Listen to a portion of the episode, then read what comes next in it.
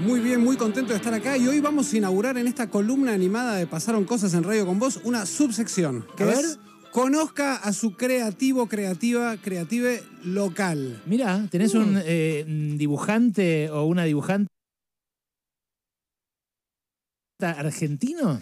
Argentinos, argentinas y muy, muy, muy creativos. Hay muchísimos talentos en nuestro país, hay un gran potencial para desarrollar una industria argentina de la animación y qué mejor que contarles, empezar por algunas personas que están haciendo cosas muy lindas.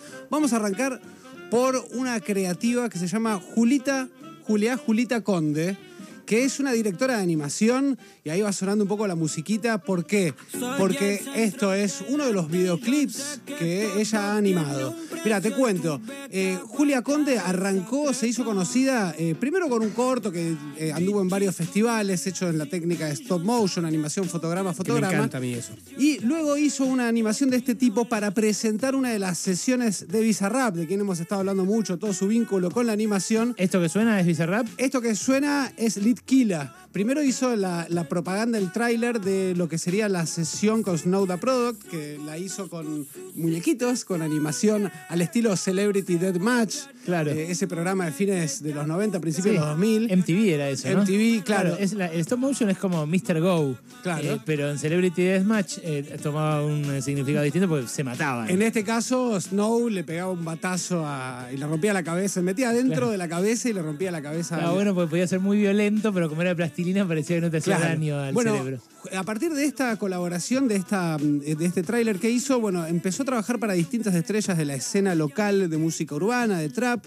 Litkila, Kea, fue uno de los videos que hizo. Después hizo otro con, eh, de, Litkila, My Bag, que tiene una onda muy eh, eh, Toy Story en el concepto. O sea, hay un nene jugando con sus juguetes y después Mirá. cuenta una historia toda desarrollada con, con muñecos, al estilo del videojuego GTA, medio mafiosa, los tiros.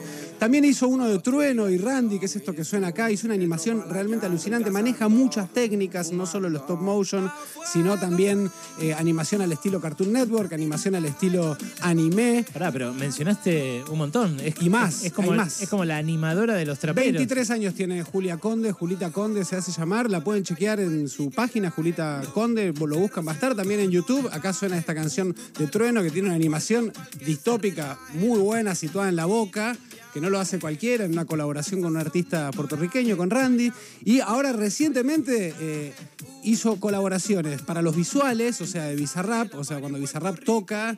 Parezco, uno siempre se siente viejo contando. Sí, sí. Cuando el joven hace su.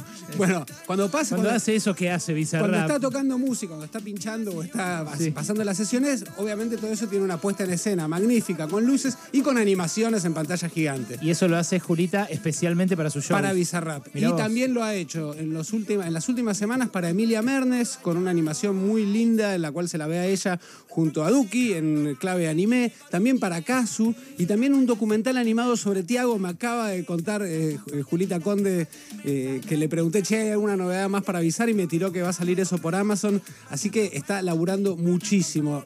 Julia Conde, chequéenla en las redes, realmente demuestra el talento argentino. Y hay más. A ver, ¿quién más tenés, Tom? También viene por el lado de la música. Dirigió un video de animación, animó un video de Thalía hace un par de años. ¿Y es argentino? Es argentino, dos argentinos. Daniel Duche es uno de ellos. bien. Y ahora, No, sí, no, es muy bueno. Daniel Duche ya es un, eh, una persona más de nuestra edad, por decirlo, eh, que ha laburado con los estudios desde Argentina, ha laburado para Disney, para Cartoon Network, ha laburado en muchas películas de animación. ¿Y cómo es su onda? docente. Hizo esta animación para Talía, es muy buen, tiene como 40 millones de visitas, o sea, está buenísimo. Wow. Eh, se la ve a Talía viajando por el tiempo. Los fanáticos de Talía lo amaron porque tiene muchos guiños, muy buena calidad de animación, pero lo que te quería contar, porque esto es importante, que a través de la revista Fierro, Daniel Duche presentó una serie de animación que se llama Vigía Planetario. Mirá. Hay ya cinco capítulos, es un superhéroe que toma mate, que tiene un sifón de soda que vive en una zona suburbana y que pelea contra gorilas, contra buitres, contra una fuerza militar intergaláctica. Ah, ¿es eh, un superhéroe peronista? Bueno, eh, Habla él- de combatir contra mapuches también. No, no. seguramente. Ahora no. hay un nuevo episodio. no, no, se, se informa, se informa con crónica. Ah. se, se informa con crónica. Tiene una amiga que es compañera y es más amplio que eso. ¿eh? Es para según lo hablamos con Daniel Sí. Duche, todo esto lo pueden leer en la agencia Telam, eh, porque bueno, ya salió la nota de Julita Conde, ahora se viene la nota también con video de, de- me encanta. de Daniel Duche. Me encanta que rescates este laburo, Tom, porque uno muchas veces le preguntan, historieta, dibujo de animado argentino, García Ferré. No, claro, es lo que me decía Duche. Me decía, te subís un taxi, hablas con el tachero por decir, ¿qué animador argentino García Ferré? Hay mucho más. Eh, Daniel quiere hacer la segunda parte de Vigía Planetario. Chequenlo, posta, lo pueden encontrar en YouTube, en la, en la página de YouTube Hagamos un trato. Yo lo voy a ver y vos lo traés acá y lo entrevistamos en Pasaron Me encantó, Cosas. Es sí. Tomás Eliachev, nuestro columnista animado, que cada dos semanas nos trae esta eh, cultura, una cultura muy poco explorada en general en los medios de comunicación. No fuimos, Wally, 20 segundos. Las Panteras están con Bélgica en el primer set jugando. eh, por ahora, eh, todavía en el primer set estaban. eh, estoy tratando de. Listo, ver pasaron los 20 resultados. segundos. Eh, no, no, eh, nos vamos, Se política. está levantando Listo, en listo, este momento la toma en el Lengüitas. Lo decidió una asamblea que cerrar, realizaron los cerrar. chicos y las chicas esta tarde. Se abrió